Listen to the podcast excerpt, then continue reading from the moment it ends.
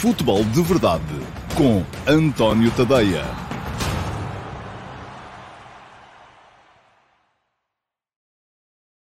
Então, olá, muito bom dia a todos e sejam muito bem-vindos à edição de uh, uh, dia 5 de uh, agosto de 2021, quinta-feira, do Futebol de Verdade. hoje temos dois temas mais importantes para, para um, falar aqui hoje. O primeiro passará, naturalmente, pela vitória que o Benfica conseguiu ontem em Moscovo uh, perante o Spartak, 2 a 0. Podiam ter sido mais, é verdade. A superioridade do Benfica foi de tal maneira evidente sobre esta equipa russa que não me passa pela cabeça outra uh, situação que não seja, neste momento, o Benfica seguir em frente para a próxima uh, eliminatória, a última de acesso à fase de grupos da Liga dos Campeões, onde em princípio, deverá ter pela frente um, a equipa do PSV Eindhoven, que ganhou por 3-0 na primeira mão ao Midtjylland, um, e isso acabará por significar que, com certeza, vamos ter um Benfica-PSV uh, na, no play-off de acesso à fase de grupos da, da, Liga dos Campeões. Vai ser mais difícil. Este Spartak, por, por aquilo que mostrou ontem, uh, não é uma equipa à altura, não é de toda uma equipa de Liga dos Campeões, um, e isso uh, veio facilitar, de certa forma, a tarefa ao Benfica, embora também não seja de menosprezar a excelente exibição que o Benfica fez. Não mudou muito relativamente à época passada. Basicamente mudou um homem, eh, mudou Tarap por João Mário, mas isso fez muita diferença e fez muita diferença também, uh, tendo em conta aquilo que foi, uh, de certa forma, o comportamento um, tático da equipa do, do Spartak. Eu já hoje de manhã escrevi sobre, sobre o tema, no último passo.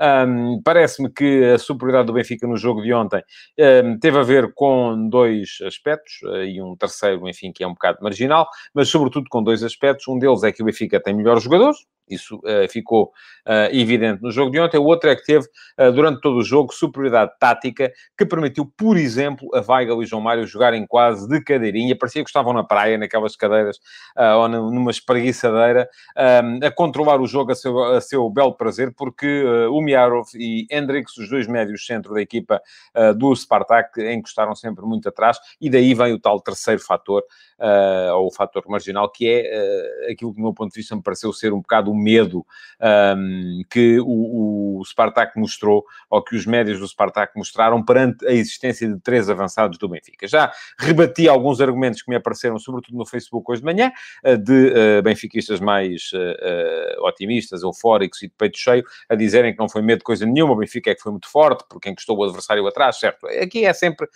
um, o copo está sempre meio cheio e meio vazio ao mesmo tempo, podemos ver a coisa como quisermos. Agora, a questão é que uh, era fundamental, conforme eu disse aqui ontem, um, ter posse de bola. Este meio-campo do Benfica é um meio-campo que, com posse de bola, funciona bem. Sem posse de bola, não funciona tão bem.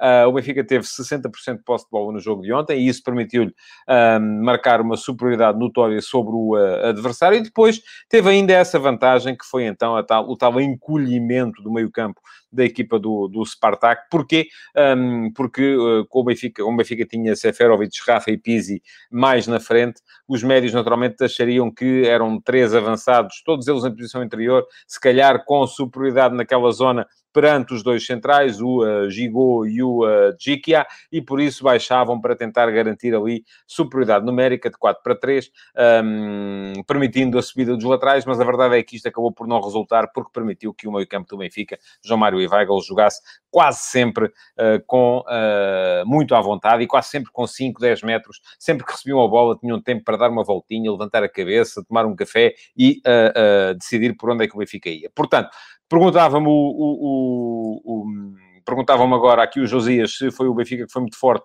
ou o Spartak que foi muito fraco. Uh, eu acho que é um bocadinho das duas coisas. O Benfica, indiscutivelmente, ficou mais forte com a entrada de João Mário em vez de Tarap.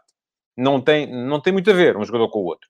São dois jogadores para a mesma posição, mas a segurança, a criatividade que o João Mário dá à equipa não tem muito a ver com aquilo que dava Tarap. Tarap era um jogador mais forte, sobretudo uh, a queimar linhas em posse, uh, carregar a bola, uh, arriscava muito cedo no passe, muitas vezes aquilo ou saía uma abertura magistral ou uma perda de bola. Com o João Mário ali, o Benfica garante mais, mais, mais segurança. Mas essa foi a única mudança. Portanto, de repente, não podemos pegar numa equipa que não fez mais do que terceiro lugar na Liga Portuguesa do ano passado e dizer que agora está muito forte no panorama europeu. Não, não me parece que tenha sido isso. Acho que um Benfica muito mais forte que o adversário, que também, muito francamente, me pareceu mais fraco do que a, do que a encomenda. Uma equipa uh, fraca uh, para, um, para aquele jogo. Bom, mas vamos lá olhar para o jogo. E, e, a primeira escolha feita por, por Jorge Jesus, que foi a de se apresentar com os tais três atrás. Eu creio que esta vai ser a estrutura preferencial do Benfica esta época. Uh, porquê? Porque tem três defesas centrais de classe, três jogadores que podem perfeitamente uh, formar ali um, um trio uh, uh, muito, muito imponente. Lucas Veríssimo, Otamendi, Vertonghen. são três jogadores que podem dominar o espaço defensivo, sobretudo esta época, já estarão mais coordenados. Lucas Veríssimo, eu recordo, só chegou em janeiro, portanto, passou, terá passado a, a, a segunda metade da época portuguesa do ano passado a perceber mais ou menos como é que se jogava com, eh, com, com três centrais, um, ou com três atrás, vamos lá, a ver assim, um, e portanto creio que vai ser esta a estrutura preferencial do Benfica. É verdade que Jorge Jesus, na uh, antevisão do jogo, tinha dado a entender que ia jogar uh, com uh, 4-4-2. Um, e muita gente também, eu incluído, levantei essa possibilidade de dizer, bom, há aqui uma espécie de mind game, aqui uma espécie de uh, bluff lançado por Jorge Jesus para uh, tentar condicionar aquilo que ia ser a entrada do Rui Vitória no jogo. Ora, eu não me parece que tenha sido assim tão importante quanto isso, esse, esse bluff, porque o 4-2-3-1 do Rui Vitória é o 4-2-3-1 que o Rui Vitória utiliza desde o Passo de Ferreira. Nunca jogou de outra maneira, jogou assim no Passo de Ferreira, jogou assim no Vitória Sport Clube, jogou assim no Benfica, uh, terá jogado assim na Arábia, enfim, não, não, não não fui grande acompanhante uh, dos jogos da Arábia Saudita, uh, da equipa do, do, do, Rio Vitória na Arábia Saudita, e, portanto, joga sempre, uh, à partida vai jogar sempre assim. Pergunta-me o Michel Alves, quando um estiver indisponível, se joga ferro, pode jogar Morato também, enfim, pode jogar Weigl um bocadinho mais atrás, vamos ver.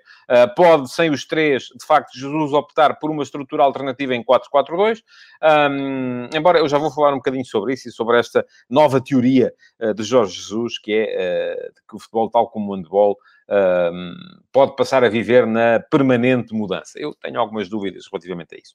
Agora, um, o Correio é diz-me que, tal como eu antevia, e você, eu, não concordou, para manter a coerência da pré-época, fez bluff na conferência de imprensa anterior e jogou com três centrais. Pois, foi isso mesmo. Bom, um, estava a dizer que o 4-2-3-1 do Rui Vitória é sempre este, nunca é diferente.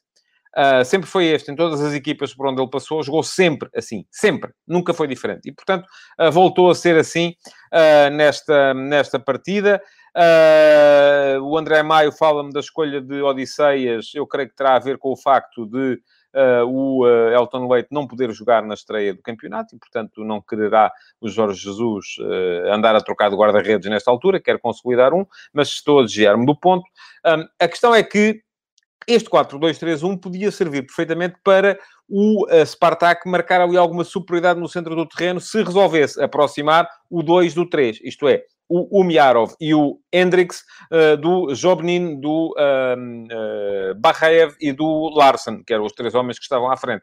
Acontece que aí foi onde houve o maior buraco, o maior espaço entre linhas na equipa do Spartak, porque o Miarov e Hendrix, e o Miarov não me pareceu mau jogador, atenção, é ainda muito miúdo, uh, foi na zona dele que o Spartak baqueou, mas não me pareceu nada mau jogador, uh, pareceu-me mesmo um dos melhores da equipa, da equipa russa, juntamente com o lateral esquerdo Ayrton, embora o Ayrton seja um jogador um, bom a atacar e, e, e mau a defender, mas o, o Miarov e o Hendrix encostaram muito atrás uh, para tentar marcar então a tal superioridade numérica mais atrás. E isso permitiu que o Benfica uh, criasse, partisse da, da, da, do à vontade com que os seus dois médios foram jogando. Quem, quem tiver paciência, vá rever o jogo e vão ver as vezes que Weigl e João Mário receberam a bola à vontade, sem qualquer pressão, um, com tudo para poderem uh, caminhar, dar dois, três passos e definir depois por onde é que a equipa seguia. E já se sabe, com dois médios da qualidade criativa destes dois jogadores, um, dar essa à vontade a, estes dois homens é meio caminho andado para se uh, perder. Agora,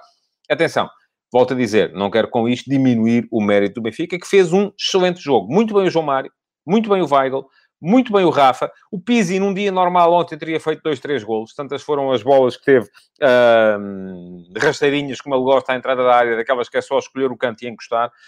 Um, bem os, os, os, laterais, na forma como se foram internando na frente. É, e, e, também é verdade uh, que o único jogador que criou algum perigo para a estrutura defensiva do Benfica foi Ayrton. O defesa esquerdo do Spartak, quando subia, porque era um jogador muito veloz e conseguia ganhar, uh, por vezes, espaço a, e, e, em velocidade ao Diogo Gonçalves. Do outro lado, uh, nem o Rascassov, nem o Zobnin quando esteve por ali, depois o Larson passou para lá, enfim, os, os três da frente do, do, do, ou os três que jogavam no apoio ao Sobolev na equipa do, do Spartak não me pareceram, uh, nunca, nunca conseguiram entrar no jogo, portanto isto quererá dizer também que houve uma boa definição uh, de tarefas e uma boa execução por parte de, de, dos, dos, dos, jogadores da, da linha defensiva do Benfica. O Correio é fixe, pergunta-me qual é a justificação para não haver VAR em jogos que envolvem o acesso a tanto dinheiro. Oh, oh, olha, ouça, vou-lhe dizer o mesmo que já disse no ano passado relativamente à Liga Europa. Uh, não há justificação. Tinha que haver, como é evidente. O Diamas Correia pergunta-me se João Mário Weigl combinou ou não. E eu volto a dizer aquilo que disse ontem. Em jogos nos quais o Benfica consiga ter 60% da posse de bola, sim, combinam. Em jogos que sejam mais divididos, vai haver... Uh, o Benfica vai ter problemas. Uh, vai ter problemas porque são dois jogadores que não uh, são complementares e nenhum deles assegura a tal ocupação de espaços do ponto de vista defensivo.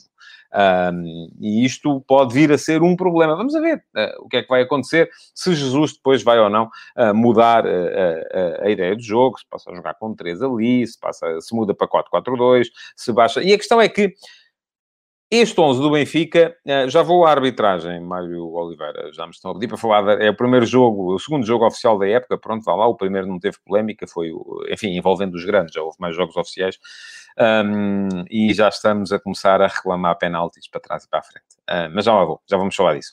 Estava a dizer que... Um, este, este, o Benfica, este 4-2-3-1 do Spartak podia dar tanto para defrontar o uh, 4-4-2 como o 3-4-3 e da mesma forma será relativamente fácil ao Jorge Jesus de repente um, ehm, trocar este 3-4-3 por um 4-4-2. Uh, eh, não, enfim, não será uh, muito difícil. Se um dos três de trás ficar indisponível, se Jesus resolver num jogo abdicar de um dos três de trás para introduzir mais um ponta de lança, a única coisa que vai acontecer de facto é que Diogo Gonçalves e Grimaldo passam a ser laterais numa linha de 4 em vez de serem laterais ou Alves no 3-4-3. O que vai acontecer mais também é que Pizzi naturalmente vai ter quem encostar à direita ou quem jogar por ele uh, no, no meio campo. Um no meio campo a 4, com Weigl e João Mário no meio, Pizzi a vir mais da direita para o meio. Do outro lado, então sim, ou Rafa ou Everton, um, para, para serem o, o médio que uh, chega mais perto dos, dos avançados, e depois dois, uh, dois pontas de lança. Portanto, não há muitas uh, diferenças relativamente a, a, a, à maneira de encarar o jogo. Daí que eu acho que acaba por ser possível ao Jorge Jesus a encarar o, o, a época com essa ideia de manejar dois sistemas, ora o 3-4-3, ora o 4-4-2. Embora mantenha aquilo que disse ontem, acho que uh, é muito difícil a alguma equipa uh, manter uh, ou mudar permanentemente de estrutura. Enfim, Jorge Jesus ontem deu o exemplo do handball. Eu vi alguns jogos da Seleção Nacional de Handball nesta, nestes Jogos Olímpicos e aquilo, a cada dois, três minutos, mudava completamente a estrutura ofensiva. Ora, se atacava com uh, sem ponta direita e com o pivô, uh, ou um segundo pivô, ou às vezes um terceiro pivô a cair no lado direito, ora se atacava, enfim, uh, não percebo dando bola o suficiente, mas ia ouvindo os comentários avisados do Helder Marcos Souza e do professor Jorge Tormenta para perceber realmente aquilo que estava a passar e no handball, de facto, isso acontece muito há muitas variações que chegam ao ponto até, inclusive, de se jogar sem guarda-redes, às vezes, não é? Uh, uh, um, as equipas chegam a jogar, por vezes, sem guarda-redes, ou para assegurarem superioridade de 7 para, para 6 no, uh, no ataque, 7 para 6 jogadores de campo, ou uh, para uh, manterem a igualdade numérica e conseguirem atacar quando estão com um jogador excluído. Portanto, no futebol as coisas não serão assim tão fáceis.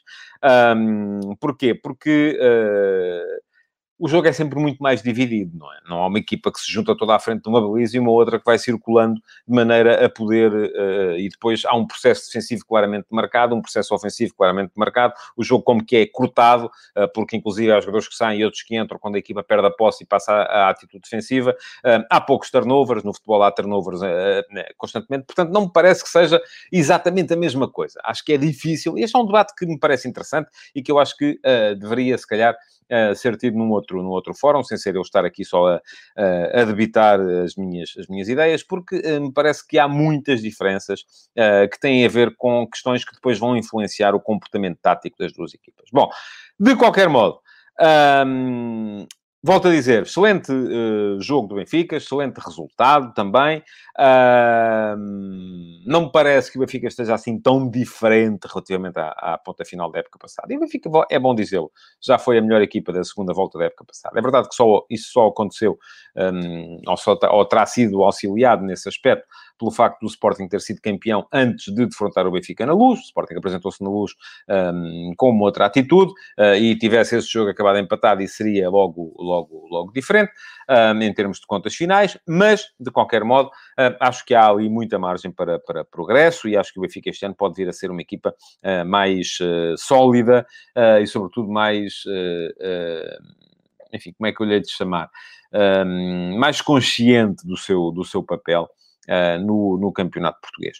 No jogo de ontem, um, ganhou por 2-0. Vou aqui falar um bocadinho dos gols. Somente a jogada do primeiro, uh, com Pizzi e João Mário. está aquela ideia de jogar por fora, o, o, o extremo que uh, ora vai fora, ora vem dentro, neste caso o Pizzi. Quando o extremo vai fora, o médio entra dentro, neste caso o João Mário. A combinação ao resultar na perfeição.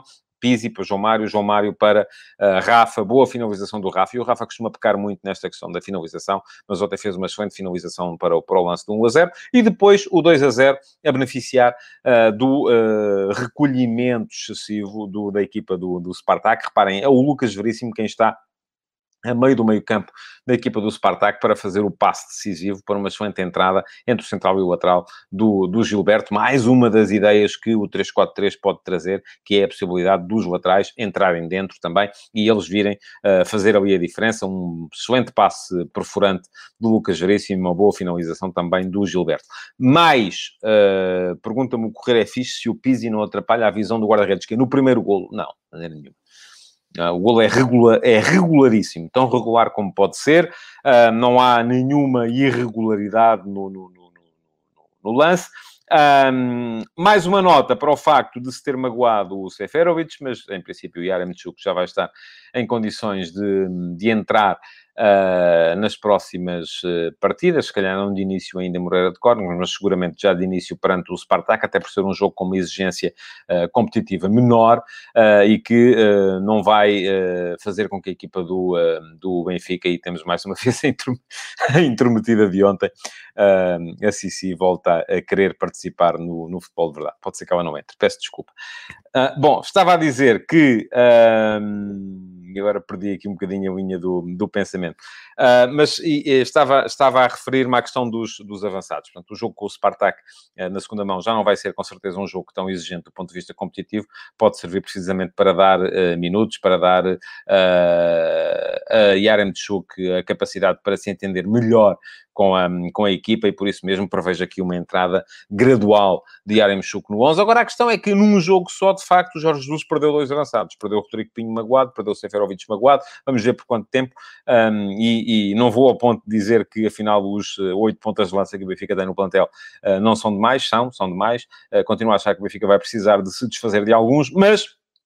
De qualquer modo, uh, neste momento não há ali muita gente a sobrar neste momento, neste momento presente, eh, entre lesionados, jogadores que estão fora porque o Benfica estará a tentar negociá-los uh, e uh, jogadores que estão de facto aptos, não há muita gente a sobrar. Pergunta-me o Mário de Oliveira se o Gonçalo Ramos perdeu uma boa oportunidade ontem, mas ele não jogou mal, não me parece que tenha jogado mal. Aliás, acho que olha-se para a equipa do Benfica e não se vê ninguém que tenha de facto um, jogado, jogado mal. Acho que o jogo foi globalmente muito bom por parte da equipa do Benfica, não querendo eu com isto dizer que uh, uh, uh, de repente, porque as pessoas têm muito essa tendência, ah, não jogavam nada e agora já são bons. Aliás, já recebi hoje N comentários, porque elogiei a atuação do, do João Mário no último passo de hoje, N comentários de gente a dizer, ah, quando jogava no Sporting não prestava, agora é que é bom, não é? Pronto, ok, vamos lá.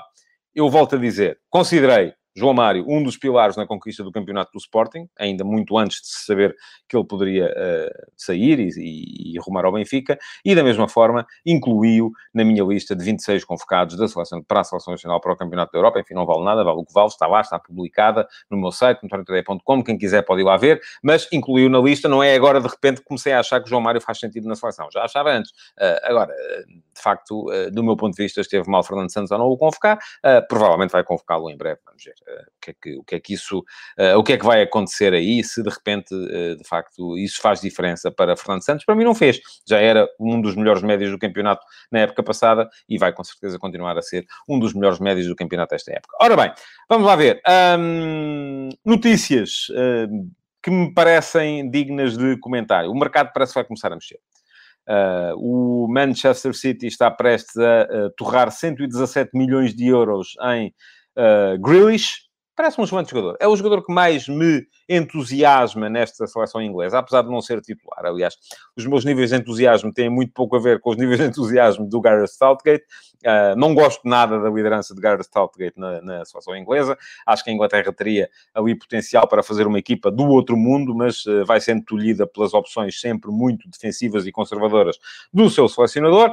Uh, mas uh, Grealish, ao que parece, vai mesmo mudar-se uh, do Aston Villa para o Manchester City. Vai acrescentar, com certeza, muita coisa ao City, embora, e já vi muita gente a dizer, é pá, mas o City o que mais tem são segundos avançados, são jogadores para jogar nas costas do ponta de lança. O que lhe falta é o ponta de lança, não é? Um, sim, e creio que isto vai provocar já aqui algumas, alguma necessidade de mudanças, e eu tenho mesmo que tirar daqui a Cici, desculpem lá, porque ela está-me só a... Olá às pessoas, Cici, pronto ela está-me só ali a dar torrinhas no computador e a câmara começa a tremer. Peço desculpa por mais esta interrupção. Uh, bom, estava a dizer que uh, estou convencido que isso vai provocar ali algumas uh, alterações na, na, na, segunda linha de ataque do Manchester City e algumas dispensas. Não me parece possível, uh, e é isto que diz o Nuno Cunha, em princípio pode acontecer, pode ser o fim de linha para Bernardo Silva, pode ser o fim de linha para Riad Mahrez, que também já não vai para, para, para novo. Um, acho mais difícil que uh, Pep Guardiola venha a abdicar de uh, Rundogan ou de Kevin De, Bruyne, Kevin De Bruyne, então não me passa sequer pela, pela, pela cabeça, e acho que é possível um, conjugar os dois, da mesma forma que Raheem Sterling também, em princípio, vai, vai, vai ficar. É verdade que sim, que o Aston Villa já está a gastar por conta, já contratou, ao que parece, o Danny Ings, mas, uh, ah, um, de qualquer modo, o que isto me interessa não é tanto ainda sequer do ponto de vista da construção da equipa do Manchester City, uh, mas é uma coisa que tem a ver também com isto que me diz agora o Nuno Miguel Oliveira, o financiamento que a Liga Espanhola garantiu para os clubes, é o facto disto poder finalmente começar a fazer com que o mercado arranque. Porque ainda não arrancou, parece aqueles motores que estão engasgados e não, aquilo não sai, nunca mais, nunca mais pega.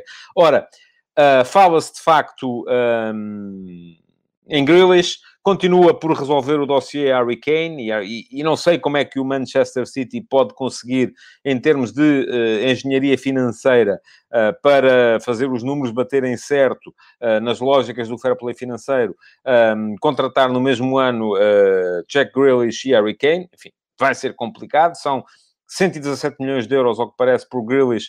O Tottenham parece que não está disponível para deixar sair Harry Kane por menos do que isso, e faz sentido, pois, eh, apesar de ser mais velho, eh, é o capitão da seleção inglesa, é eh, provavelmente o melhor ponta de lança inglês ehm, dos, últimos, dos últimos anos, se calhar desde, desde Gary Lineker, ehm, mas isto pode fazer com que finalmente comece a haver dinheiro e depois o dinheiro já sabe como é, vai jorrando, segue para o patamar seguinte, e depois para o outro a seguir, e depois para o outro a seguir, e a intrometida voltou. Bom, um...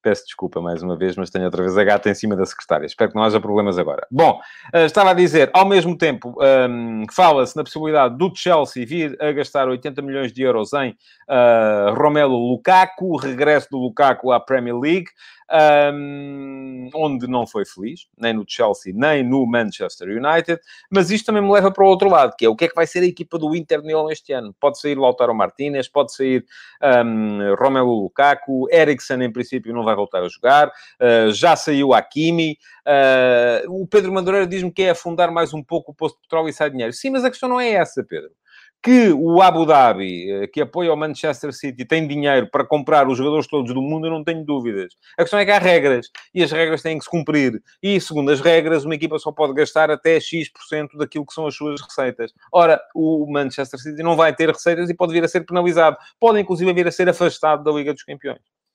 Se não respeitar essas regras. Portanto, eh, que há dinheiro, ninguém sabe. Diz o Correio é fixe que o Inter está falido. Sim, o Inter não está falido a Suning, que é a empresa dona do Inter, está a, está a caminho da falência. E uh, aquilo que se percebe agora é, ou aquilo que vai depender a próxima época do Inter, e esta foi a razão pela qual António Conte não ficou depois de uh, ter sido campeão italiano, é um, o que é que vai acontecer ao dinheiro? Porque já vieram 60 milhões por Hakimi, se vierem mais 80 por Lukaku são 140, se vierem mais 50 ou 60 por Walter Martínez são 200 milhões. Um, o que é que vai acontecer a este dinheiro? Vai para tapar o buraco da uh, empresa que é dona do, do, do Inter de Milão, a, a, tal empresa chinesa, a Suning, ou um, vai servir para uh, equilibrar as contas do clube, que devem ter ficado bastante afetadas uh, pelo investimento que foi feito na época passada para recuperar o Scudetto, e, enfim ir também contratar alguns jogadores e refazer a equipa para que o uh, Inzaghi não possa, de repente, ficar uh, com uma equipa que não pode, não só não, não poderá discutir o título, como vai ter até dificuldades para chegar às, à, à Liga dos Campeões. Bom, também importante para esta, hum, diz o, o Nuno Miguel Oliveira, que o equilíbrio do City será conseguido pela venda de Bernardo Gabriel dos Sim, mas quem é que vai dar muito dinheiro por esses jogadores? O City precisa de vender, não é? Aliás, a, tal, a mesma questão que se colocou com o City eh, relativamente a Pedro Porro uh, e o Sporting, o City ia precisar que o Sporting ative já e até terá uh, o Sporting conseguido condições mais vantajosas ou poderá vir a consegui-las, se ativar já a opção de compra por Pedro Porro, quando só tinha que o fazer no final da próxima época, é só para tirar gente da folha salarial. Uh, mas aí está, para conseguir isso, o City vai ter que fazer desconto. Um, porque não há maneira de. Isto aqui, o mercado é assim que funciona. Se toda a gente sabe que eu estou desesperado e preciso de vender, e no caso do City não é por precisar de dinheiro, é porque precisa de apresentar contas equilibradas, ninguém vai dar muito dinheiro. Aliás, essa é a questão do Harry Kane. Há aqui uma, uma questão que é a vantagem negocial. Quem é que tem a vantagem negocial? O City, para vender os, esses jogadores são os seus sedentários, não tem vantagem negocial. Não vai ter. Não são jogadores por quem a Europa anda toda a batalhar e, ao mesmo tempo, toda a gente sabe que o City precisa de se desfazer desses jogadores. Portanto, a partir desse momento a coisa fica... Aliás, reparem na forma como o Kunagüero acabou por ir parar ao, ao, ao Barcelona. Um, diz o Helder Pinheiro, fala-se de Gabriel Jesus para o Tottenham com Kane e mais algum. Aliás, poderá ser meter também a hipótese de Netanyahu, mais Gabriel pelo Kane e mais dinheiro. Vai ter que ser muito dinheiro, porque uh, nisso aquilo que me parece evidente é que o Tottenham não vai abdicar uh, de receber muito dinheiro uh, pela... Um, para vender o Harry Kane. Tem mais 3 anos de contrato e aí está, e tem vantagem negocial. Porquê? Porque o contrato de Harry Kane não tem cláusula de rescisão. Um, Harry Kane, se o, se o Tottenham não quiser vender, vai ter que ficar ali 3 anos, nem que seja a servir cafés no centro de estágio, uh, e, portanto, a vantagem negocial está do lado do clube. Da mesma forma, no caso do City, a vantagem negocial uh, está do lado de quem quiser ir lá buscar jogadores e não do próprio City, porque são jogadores sedentários e o City precisará mesmo uh, de, os, de se desfazer deles. Ponto final no uh, último passo, uh, perdão, no uh, futebol de verdade de hoje, para vos falar do tal acordo que também pode vir a fazer com que o mercado mexa, embora aqui as condições sejam diferentes. E atenção, eu já li e respeito muita gente a dizer que é um acordo fenomenal conseguido pela Liga Espanhola e pelo Ravi. Eu não, não sou nada dessa opinião. Aliás, acho que uh, isto é ao nível daquilo que os clubes portugueses faziam um, ehm, com o adiantamento das uh, receitas televisivas, uh, em que já estávamos a gastar o dinheiro de, de, dos jogos que iam ser televisionados daqui a 10 anos. É um bocadinho isso. Ora, o que é que acontece para quem não está a par? A Liga Espanhola conseguiu, junto de um uh, fundo uh, de investimento uh, privado, o CVC, um investimento de 2,7 ou 2.700, 2 2,7 mil milhões, assim é que é, de euros, que vão ser um, divididos por todos os clubes de acordo com uns parâmetros que têm a ver com os resultados desportivos nas últimas sete épocas e com as receitas televisivas também das últimas sete épocas. Portanto, um, o que é que vai acontecer? Isto vai fazer com que, por exemplo, uh, e é do Barcelona que muito se fala, porque o Barcelona aí está, questões de fair play financeiro, não conseguia equilibrar as suas contas para poder oferecer a renovação ao Lionel Messi, e Messi continua à espera, ainda não, parece que já tem o contrato acertado, mas está à espera que o Barça consiga ver-se livre de alguns uh, jogadores que têm na folha de pagamentos para poder cumprir as regras do fair play financeiro e assinar um novo contrato com o Messi, mas enquanto isso não acontecer, o Messi vai ficar à espera. Mas, uh, e atenção, o valor que vai entrar no Barça à conta deste acordo não chega para pagar o Messi. Ajuda, mas não chega. É preciso ter isso em conta. Mas, porque é do Barça que se fala, e enfim, Real Madrid e Atlético vão estar muito próximo disto também, o Barça vai receber 254 milhões de uh, euros. Ora bem, vai receber, enfim, não vai receber. Vai receber, mas vai ter que os devolver, uh, com um juro baixo, mas é para devolver. Portanto, aqui o que se trata, isto é um empréstimo. O CVC, de repente, não deu em bom samaritano e não vai estar a financiar o futebol espanhol. O CVC vai receber 11% da receita da Liga Espanhola até uh, ter este uh, empréstimo reembolsado com um juro que, ao que parece, é um juro baixo, mas, enfim, é juro.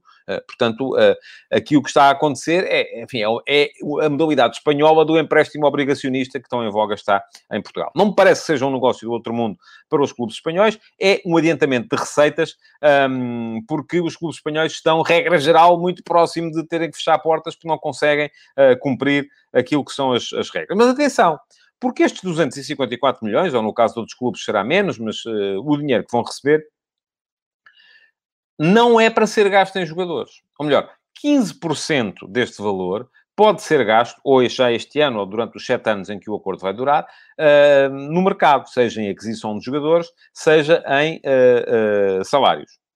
O que, no caso do Barcelona, estamos a falar de 50 milhões de euros.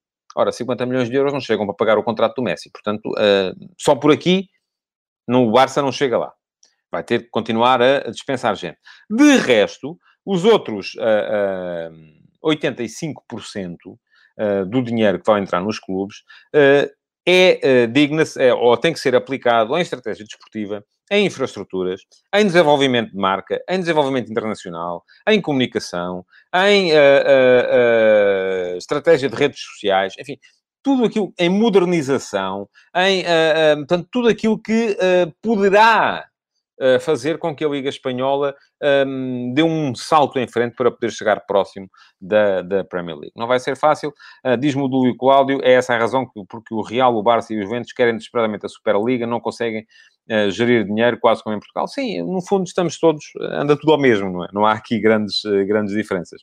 Portanto, Uh, é uma bolsa, é um balão de oxigênio para os clubes espanhóis, mas uh, atenção, vamos lá com calma. Eu não sou grande uh, simpatizante das ideias de Javier Tebas, acho que ele não é um.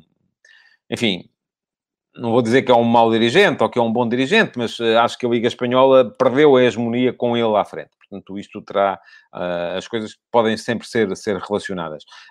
mas nem é por isso que estou aqui a dizer que este não é uma, uh, uh, não é um negócio fenomenal para os clubes espanhóis, é um balão de oxigênio que vai servir a alguns para conseguirem não fechar portas, e aí está, parabéns à direção da Liga Espanhola nessa, nessa matéria, mas não é Uh, não é dinheiro que cai do céu, enfim, é dinheiro que a Liga vai ter que reembolsar e por isso mesmo vai deixar de o dar aos clubes no futuro. Acaba por ser um adiantamento de receitas, como uh, temos também na, por, por cá.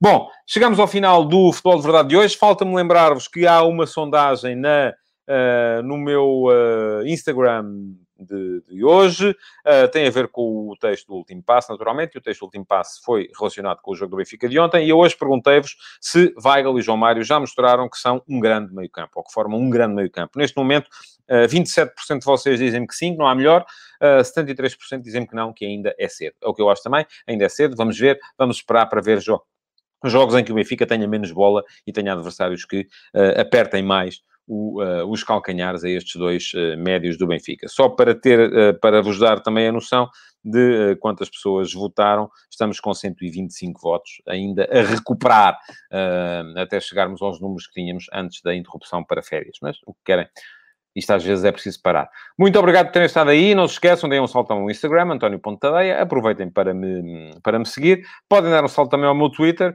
uh, e ao meu uh, site, o antoniotadeia.com, para ler os conteúdos que por lá passam. Aqui podem deixar o vosso like, um, ehm, partilhar o futebol de verdade e continuar a comentá-lo. Muito obrigado e até amanhã. Futebol de verdade, em direto de segunda a sexta-feira, às 12h30